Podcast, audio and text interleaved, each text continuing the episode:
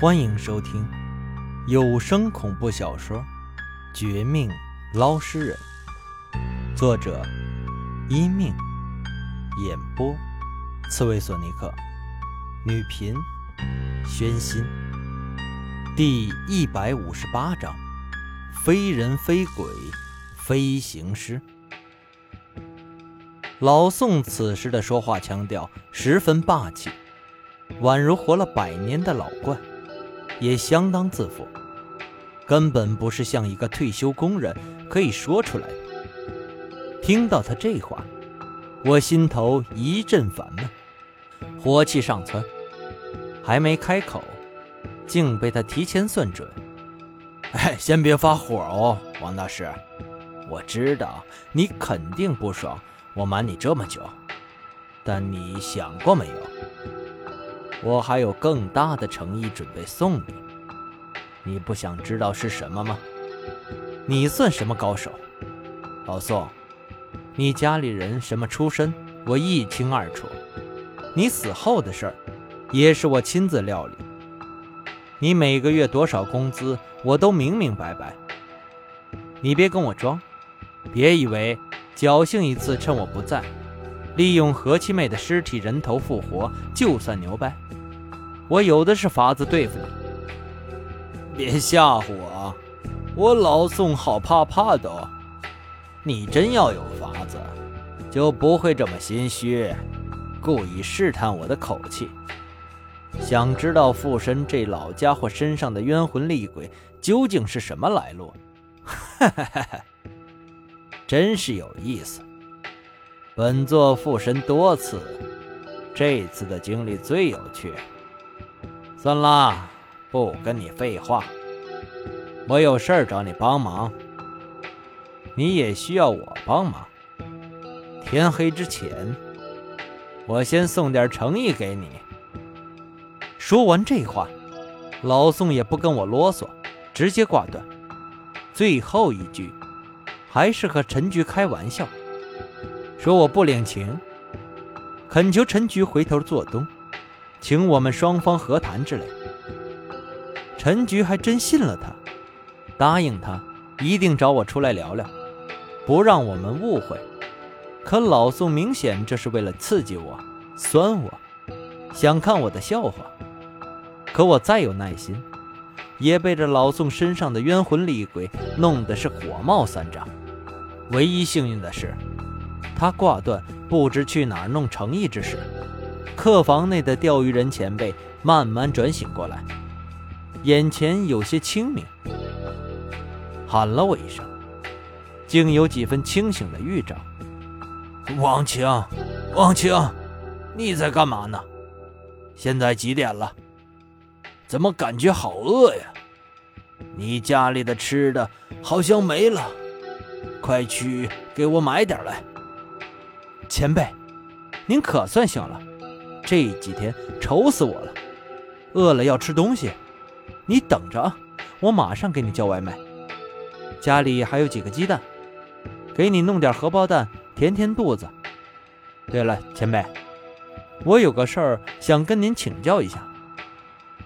眼看钓鱼人前辈终于有了一点清醒，我心下狂喜，一边给他订了外卖，一边去厨房鼓捣几分钟。弄出一碗红糖荷包蛋，等他吃饱后，才又以最简短的话说了这次的麻烦，跟他请教一二。前辈，这些事儿您怎么看？嗯，这个事儿不简单呐。让我想想，你刚才说我好几天昏迷糊涂，还吃垃圾堆的东西。我怎么记不起这事儿了？算了，先帮你考虑你的事儿。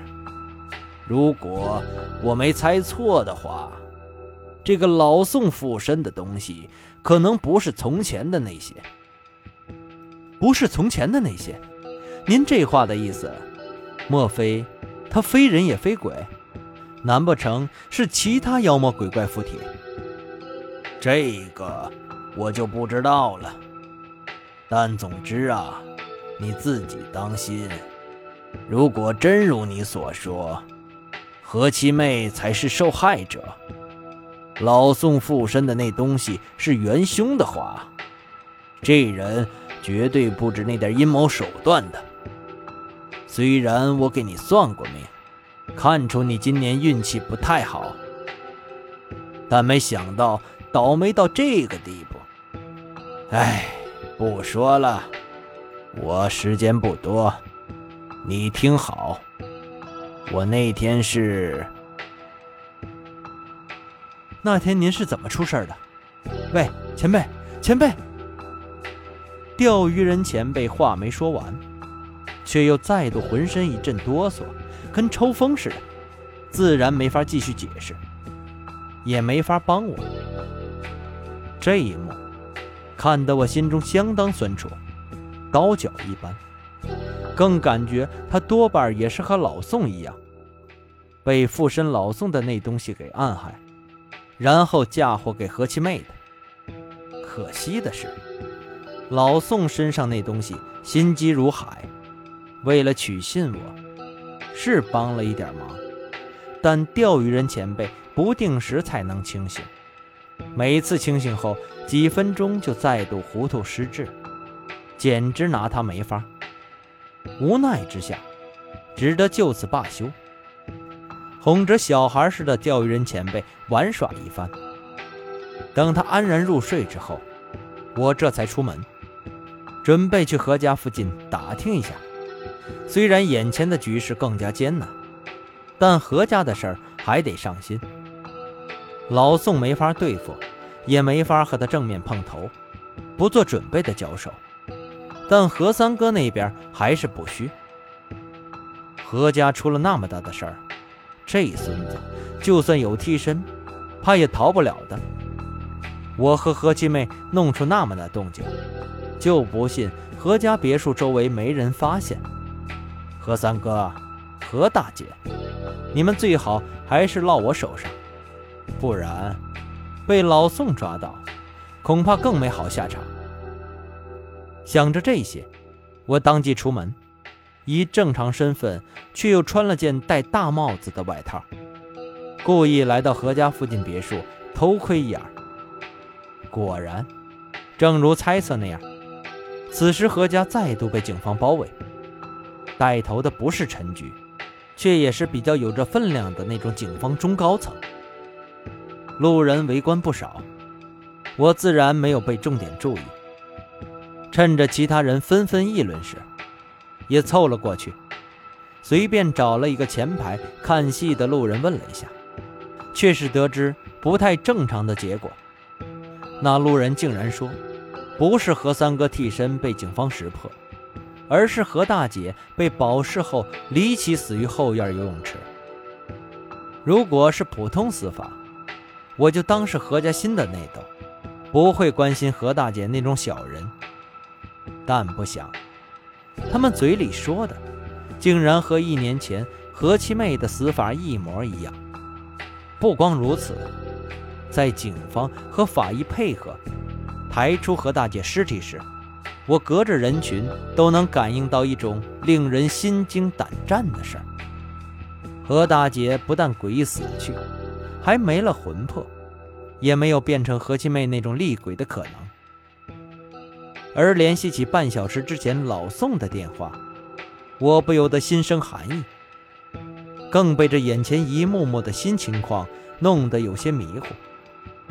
难道真是他出手，故意给我所谓的诚意？附身老宋的那东西究竟想干什么？还有，警方出动这么快，怎么会让何三哥跑了的？他的替身演技再高明。他本人出现在这里，难道也没事儿？还是说，我和何七妹昨夜逃离后，何三哥怕出事儿，自己跑回看守所替换，因此躲过一劫？那个老宋会在哪里？他会在人群中等我过来，然后讽刺我吗？这人如此歹毒，还做掉何家的人，有何企图？我越想越觉得这事儿不对劲儿。